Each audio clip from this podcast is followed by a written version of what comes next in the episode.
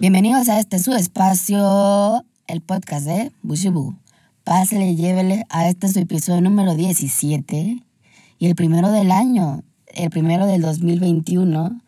Terminamos por fin el 2020 y antes de empezar a hablar quiero dedicarles unas pequeñas palabras.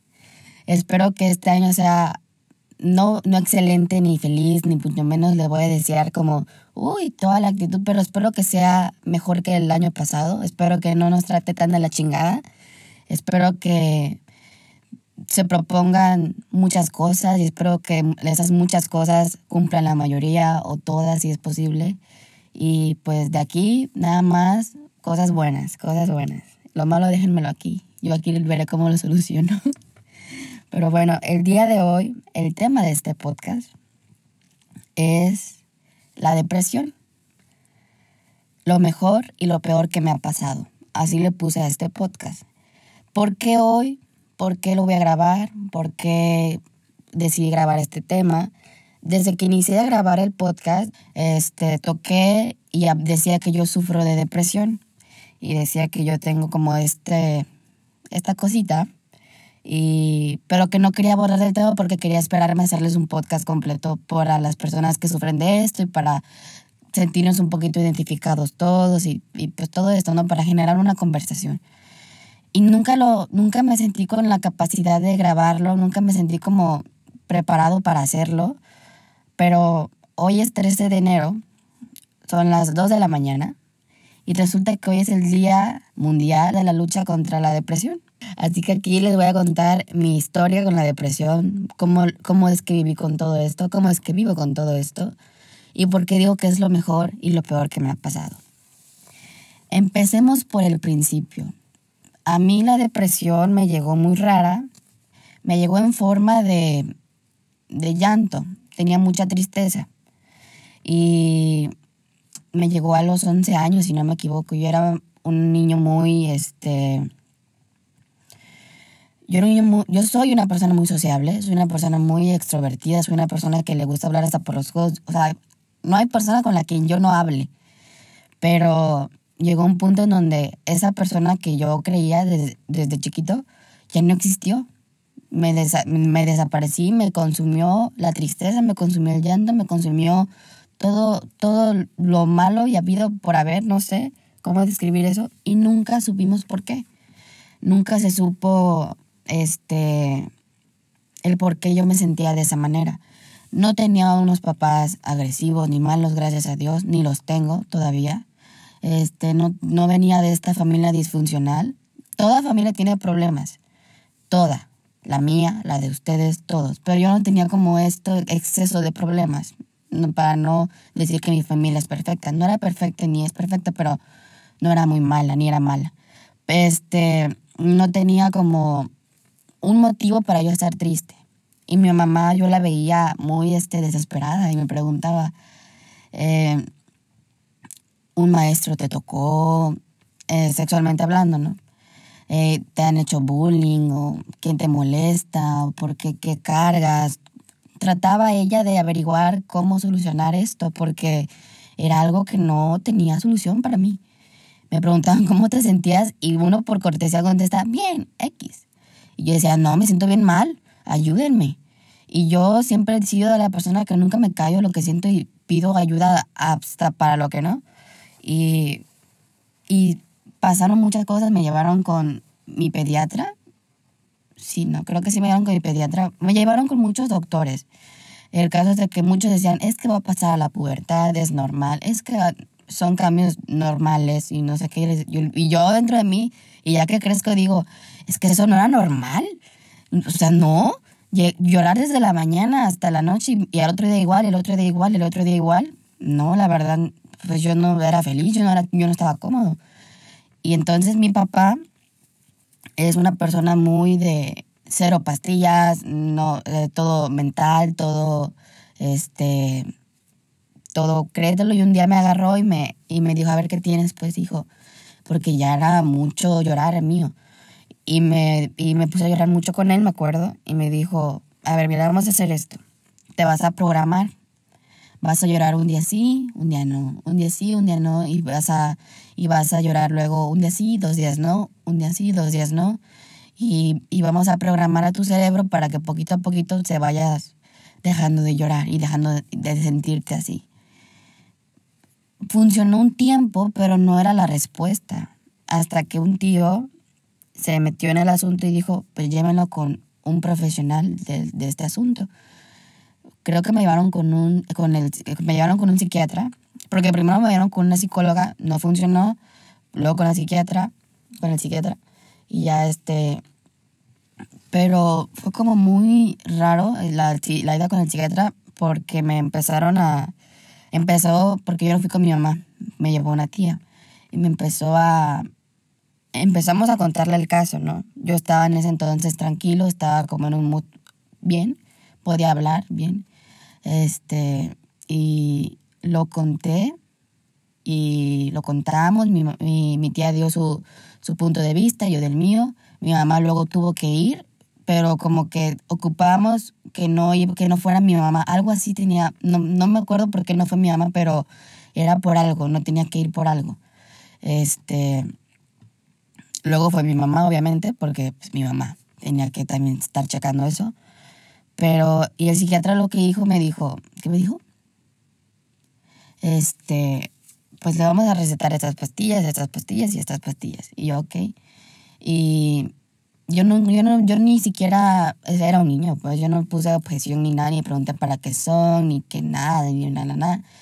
Y me, me empecé a sentir bien, me empecé a sentir mejor y y yo en ese entonces, cuando estaba chico, era muy adicto, no adicto, pero sí tenía como mucha disciplina con el ejercicio. Este, dormía mis horas y todo esto, pero hubo un punto en donde llegué a la prepa, en donde yo dije, ya voy a entrar a la universidad. Yo ya este, necesito dejar las pastillas, necesito dejar de tomarlas porque mi hígado en algún futuro me va a reclamar factura. Me va, me va a pasar la factura, me va a decir, ok, te estuviste tomando todo esto, pues órale, aquí está. Las dejé yo solo, sin ayuda de nadie, las dejé sin decirle a nadie y pues grave error, porque tienes que dejarlo como con, pues estar monitoreándote, ¿no? Estando en supervisión porque, pues, medicamento. Y aunque no sea como con receta, pero al final de cuentas es tu cuerpo y tienes que orientarlo a cosas que no sabes qué pedo. Pero yo dije, chingas madre, yo lo hago solo y ya, ni modo. Pasó las, las pude dejar en ese entonces y ya bien me dormía ni nada y todo tranquilo, pero mi cuerpo empezó a reaccionar diferente. Ya no era tristeza, ya no era depresión, ahora mi cuerpo reaccionaba como a cualquier situación de estrés, a cualquier situación de, de yo estar mal, eh, vomitaba o tenía náuseas o mi cuerpo no sabía cómo manejar este estrés o este nerviosismo que manejamos en la universidad, ¿no? De que, güey, los exámenes, de que, güey, la tarea final, de que, güey, no sé qué, de que, bla, bla, bla, güey, güey, güey. Este, todo este estrés yo no lo podía manejar. Entonces yo dije, ¿qué me pasa? Porque estoy en este estado, tengo que aprender a manejar estrés porque yo trabajo muy bien bajo presión y ahora, ¿por qué no puedo? Yo dije, ni modo, y hubo un problema con un maestro que le dijeron unos chismes que no eran ciertos a un grupo, éramos varios, éramos como cinco, y les dijeron que nosotros cinco estábamos hablando del maestro, y a ellos ni les importó, y ay, que el maestro que se iba por un tubo y no sé qué. Le dije era más feo, pero bueno. Pero a mí sí me importó, yo dije la calificación, y empezó como a hacer como mi mente muy catastrófica, empezó a irse más y más y más y más. Y yo dije, voy a hablar con el maestro. Salí muy mal con el maestro, y yo dije, pero bueno, pues ya no lo voy a ver. Pero al otro día, al otro día, pero en el otro año me iba a dar clases. Me dijeron, oye, nos va a dar el, el mismo maestro con el que tuvimos problema. Y nadie le tomó como importancia. Yo dije, no mamen, nos va a reprobar, ahora sí nos cargó la chingada y bla, bla, bla. Pero pasó. Y yo en ese entonces eh, era representante de mi grupo, jefe de grupo, como se dice. Y aparte yo tenía esta presión de este maestro. Y aparte, en mi grupo había más problemas. Llegó un punto en donde ya mi depresión o, o la tristeza ya explotó. Y mis compañeros se dieron cuenta, mis amigos, pues. Y entonces no le dije a mi mamá. Yo dije, a lo mejor se me pasa, a lo mejor se me, se me controla en algún futuro, a lo mejor se me pasa solita o a lo mejor qué sé yo. Pero no, no se me pasaba y no se me pasaba y no se me pasaba. Llegó un punto en donde yo le marqué y le dije, mamá, creo que me voy a morir. Mis ataques de pánico porque también me daban muy feo creo que me voy a morir, creo que no sé qué, bla, bla, bla, porque y me dijo mi mamá, ¿qué te hicieron? ¿Alguien te pegó? Y es que mamá es lo mismo, lo mismo de siempre, nadie me hizo nada, yo estoy muy bien, tengo todo tranquilo. Este, ayúdame, por favor. Ayúdame a hacer esto. Y ahí me di cuenta, viviendo en otro lado, porque yo soy una persona foránea, no estudié, no vivo, mi familia no vive donde yo estudié, tuve que mudarme, que todo o sea, me, fue una manera muy fea, pero lo agradezco. Por eso digo que la depresión es algo bueno, es lo mejor que me ha pasado. ¿Por qué? Porque yo dije, ni tu mamá, ni tu papá, ni, tu ni, ni, ni, tus tíos, ni, ni tu hermana, nadie, ni tus amigos te va a ayudar. Nadie te va, por ejemplo, yo le marcaba a mi mamá, pero colgando el teléfono, yo seguía con este pedo. O sea, no es como que mi mamá pudiera dar todo el dinero posible y se me quitara la depresión. No es como que mi mamá me pudiera llevar con el mejor doctor y, darla, y que se me quitara en un 2x3. Es un seguir con decir, tienes este pedo, controla tu pinche cerebro, métele nitro, este, cuídate, ayúdate, pero tú. Si tienes algún problema, ayúdate tú, porque tu mamá está lejos. O sea, tu mamá sí te puede ayudar y todo esto, pero al final de cuentas, colgando el teléfono, te quedas tú con tus monstruos, te quedas tú con tus, con tus cosas y tienes que aprender a lidiar con esto tú solo. Y, y, es, y es bueno hablarlo, es bueno platicar con todo, decir cómo te sientes, decir, hoy me sentí así, así, así, pero al final de cuentas siempre te vas a tener a ti y tienes que aprender a trabajar con eso.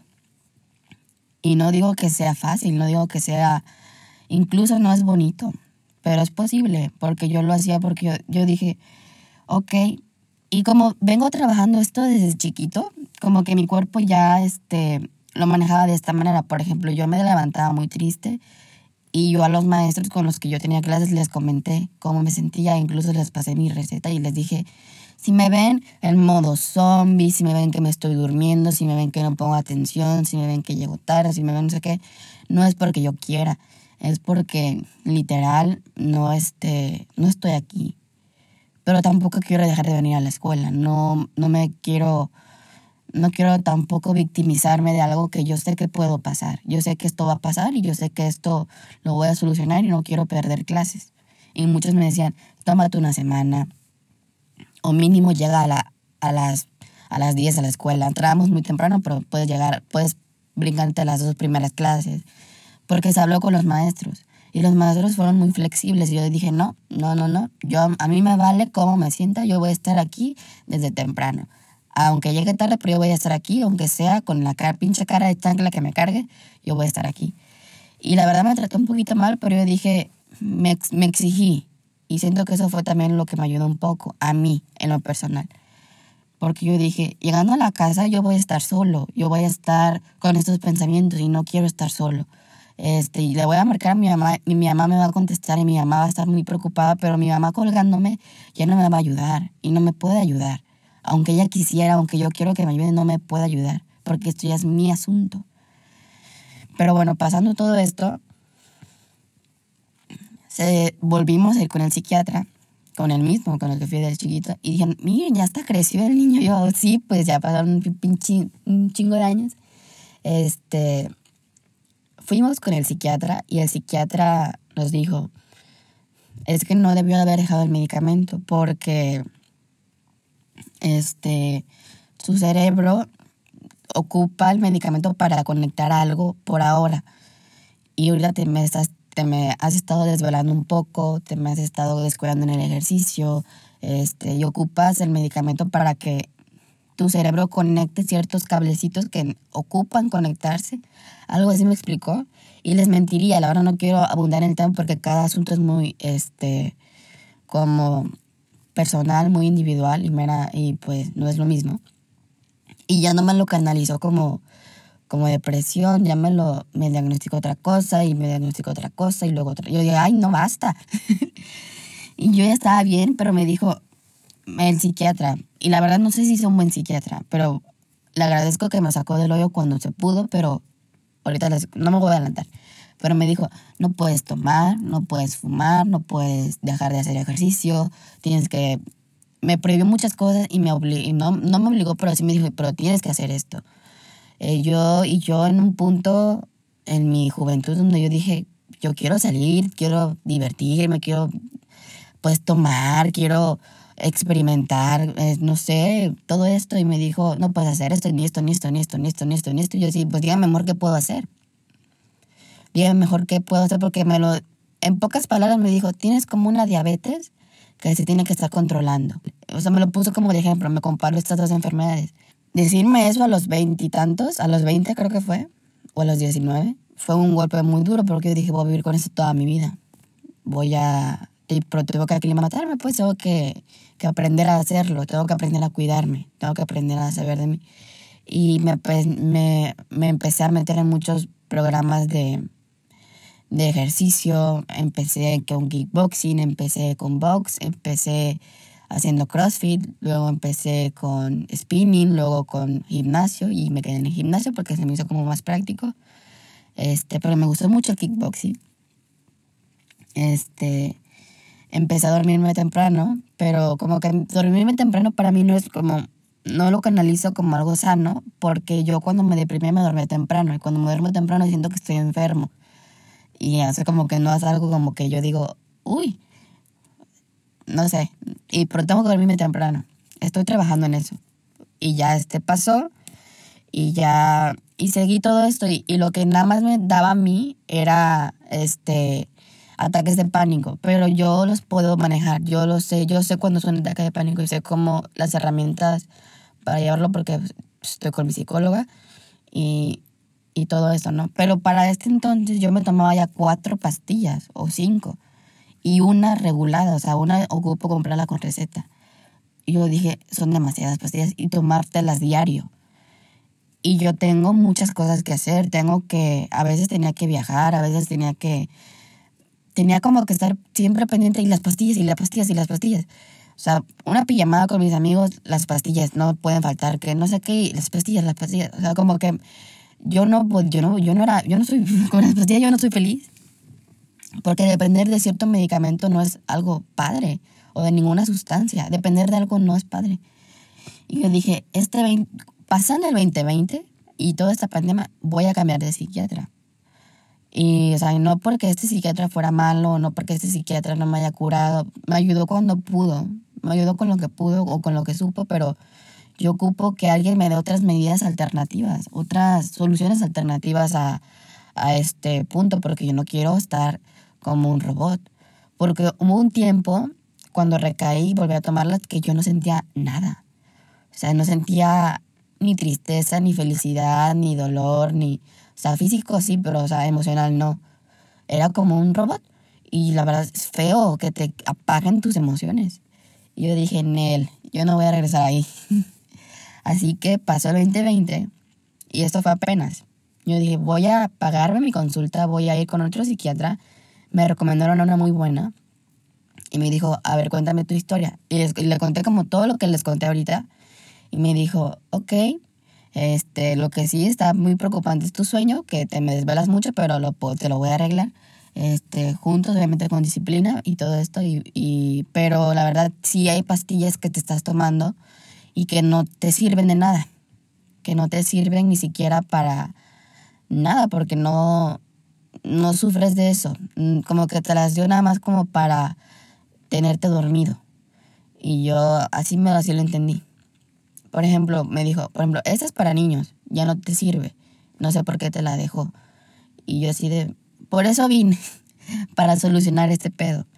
Se solucionó el problema y ya como que llevo todo esto todo este pedo, mejor, ¿no? Ya llevo unas pastillas mejores, ya las voy a dejar en algún futuro porque se tienen que dejar este, con la ayuda, se tienen que dejar este, em, em, no de golpe como yo lo hice o no como sin, sin supervisión, pues.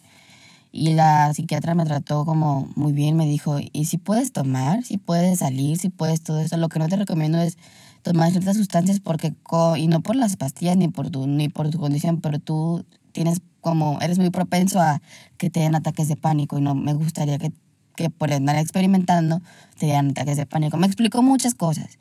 Y cuestionarte todo lo que te tomas y todo lo que te dan es muy bueno. Eso también lo aprendí muy bien. Pero bueno, eso, eso fue como hasta ahorita la experiencia que tengo con la depresión.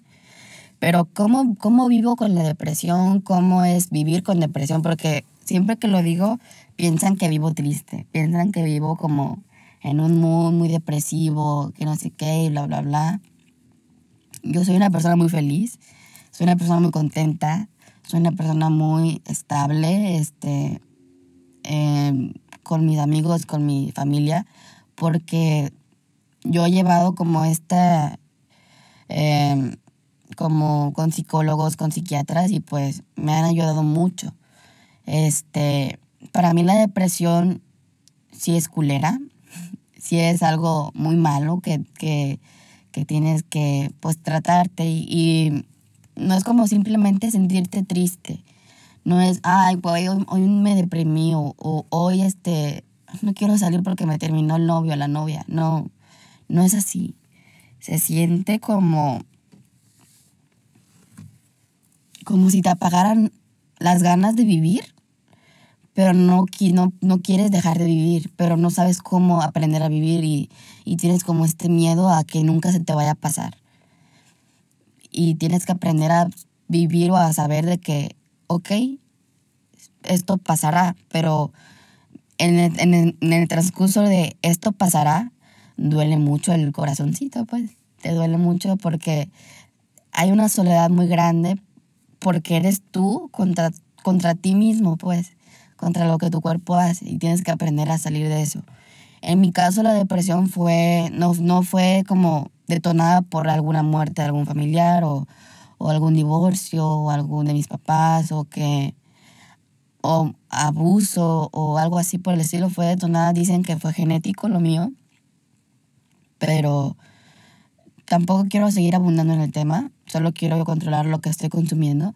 Este, y sí, yo vivo con depresión y vivo una vida muy normal, o sea, no es como que, que me limiten a hacer cosas, pero sí tengo que controlarme en otras. Y quiero hacer este podcast para, uno, para contarles cómo me siento y otro para las personas que estén sintiendo esto, las personas que, se estén, que estén pasando por lo mismo o algo parecido, sepan que es normal o que no es como algo malo que te pase, porque uno no controla esto. Lo que sí es algo que deberíamos de hacer todos es aprender a educarnos en ir al psicólogo, en ir al psiquiatra, en decir, ok, esto es normal porque estoy cuidando mi mente, estoy cuidando mi corazón, estoy cuidando mi estado de ánimo, estoy cuidando como mis emociones. Y tengo que aprender a, a eso, a, a no tenerle miedo a mí.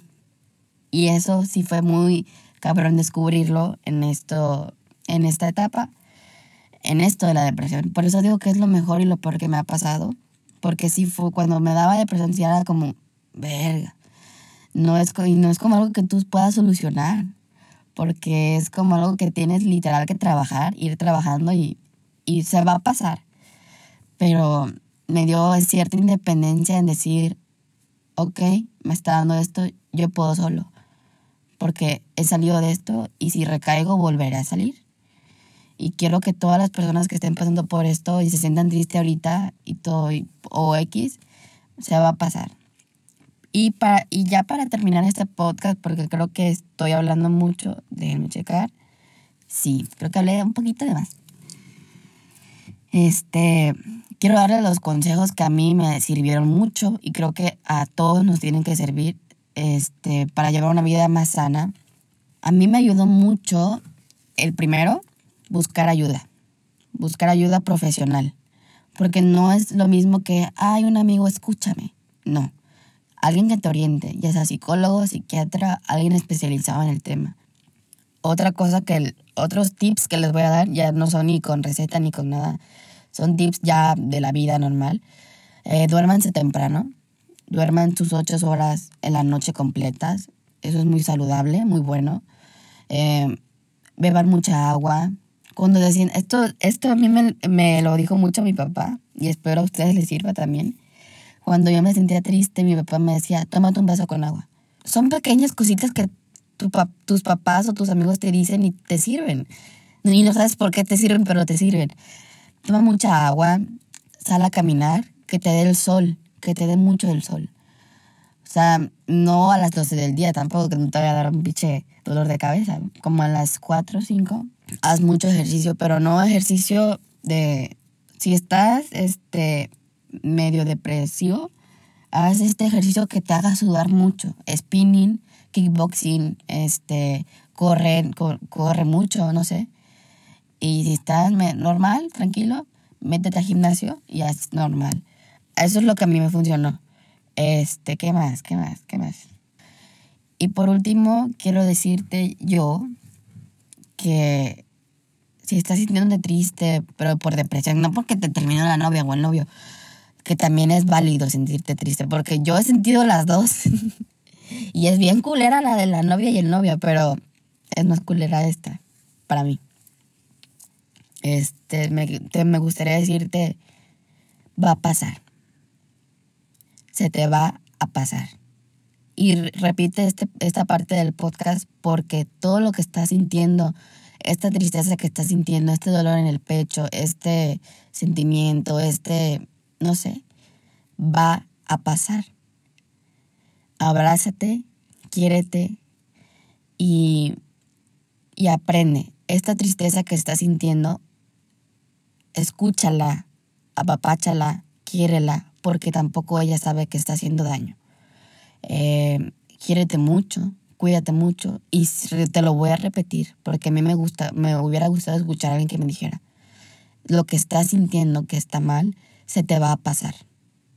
Te lo juro que se te va a pasar. Pero obviamente cuídate, ve con profesionales, toma mucha agua, que te dé el sol, haz ejercicio, duérmete temprano. Ten esta rutina que sana. Y pues desde mi fondo de corazón es todo. Te mando mejor unas buenas vibras. Y si no sufres nada de esto, mándaselo a un amigo que, que pienses que le va a hacer algún tipo de ayuda. Y recuerden que no estamos solos, siempre tenemos a alguien y si no nos tenemos a nosotros mismos. Les mando un fuerte abrazo. Los quiero mucho, les quiero mucho, las quiero mucho. Y aquí tienen a su amigo Bushibu. Bye. ウフフフ。